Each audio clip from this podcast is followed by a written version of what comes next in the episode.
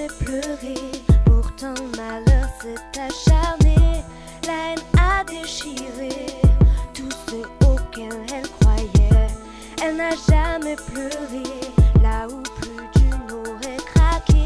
Son combat, elle a mené pour enfin être libérée. C'est l'histoire d'une enfant, d'une môme, d'une petite juive que l'horreur, la peur, les mots de la vie poursuivent. Mémoire de cette triste page de l'histoire, pour pleurer, pour y croire. Moi je dédie ce récit à toutes les victimes de l'espoir, celles qui ont pris cette douche un soir. Mais aussi pour celles qui ont vécu la victoire. Je rappe cette histoire, elle a existé et il ne faudra jamais l'oublier. Faudra. Elle n'a jamais pleuré, pas même en jeu 42 lorsque ses jolis petits yeux eu le cœur chaud sur cette feuille de papier glacé que maman est partie pour le cachot. Humiliée, arrêtée, embarquée pour Drancy, station du triage de la honte, de la haine. C'est alors que noyée dans toute la peine du monde qu'elle prend conscience du danger. Mais ce n'est qu'une enfant de 12 ans qui espérera toujours retrouver sa maman.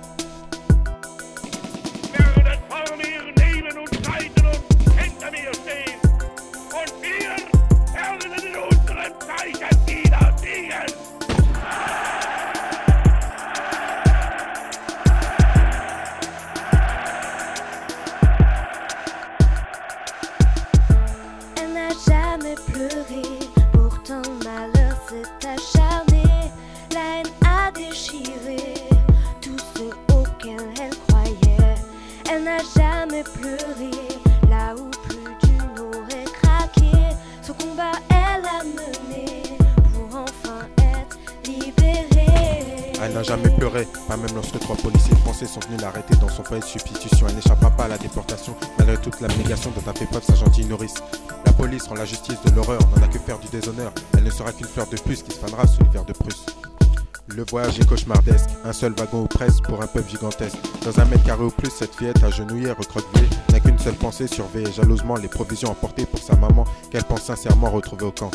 Trois jours et trois nuits de voyage dans des conditions qui ennuagent l'orgueil. Première envie, première humiliation, première sensation de spoliation des droits de l'humain. Une dinette pour faire ses besoins, un bassin commun à la vie de chacun. On se retient comme on peut, mais n'est pas humain qui peut se retenir plus de deux jours ou trois. C'est alors qu'on range l'amour de soi qu'on se dit que la règle est la même pour tous, que même si devant tout le monde ça fout la frousse, le pire est passé et que ça ira mieux demain.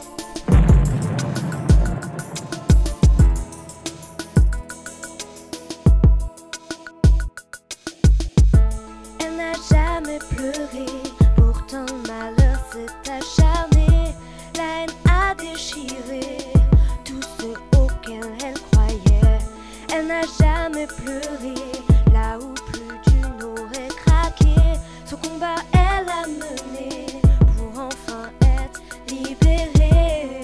n'a jamais pleuré, pas même lorsqu'enfin arrivé au bout de ce voyage de l'enfer, harcelée par les SS, la détresse se lit sans cesse, le froid agresse, transperce, blesse, c'est la rudesse de l'hiver, la rudesse de l'allemand, un univers troublant pour une si jeune enfant, perdue dans ses pensées pour maman, son inconscient insouciant, un semblant de coup de main du destin lui évite le chemin du déclin, dicté par son instinct, c'est à la marche vers l'enfer qu'elle se joint, se détournant des camions d'illusion, en partance pour la perdition, puis entassée dans une pièce, avec vue sur l'enfer, contraint à se laisser faire, les capots hurlent sans cesse, alors le corps nu, les regards blessent, le corps rasé, mentalement épuisé, complètement écrasé, puis finalement tatoué, c'est ainsi qu'ici, pendant des années, les droits de l'homme on a bafoué.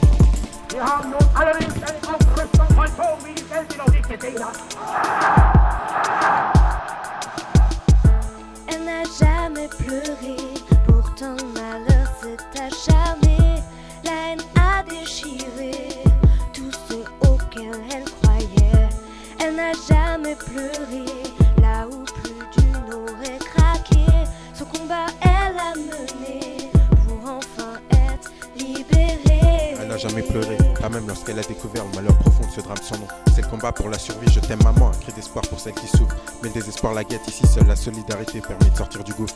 On partage ce qu'on peut, une ration, un sourire, une émotion pour tarir la résignation, cette inhibition pour la sélection. Celle-ci est fonction de multifacteurs, les boutons, la toux, la maigreur, c'est la survie dans la peur, sous la menace la fureur de voir son corps sans chaleur. Dans ce camp de la peur où se meurent des milliers de cœurs, des milliers de fleurs. Elle n'a pas succombé aux pleurs malgré cette odeur de frayeur, ce parfum de terreur, devant cette vie qui semble sans valeur aux yeux du fureur. Auteur de ce massacre, d'une horreur, d'une ampleur à faire pleurer les cœurs, faire pleurer mon cœur. Avec une pensée pour les défunts, l'espoir fait vivre, mais ceux qui vivent l'espoir meurent de faim. À force d'y croire, Ida a su forcer son destin.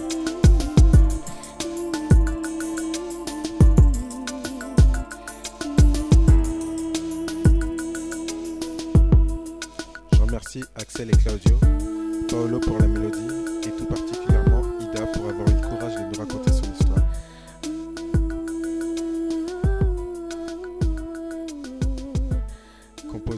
rompas.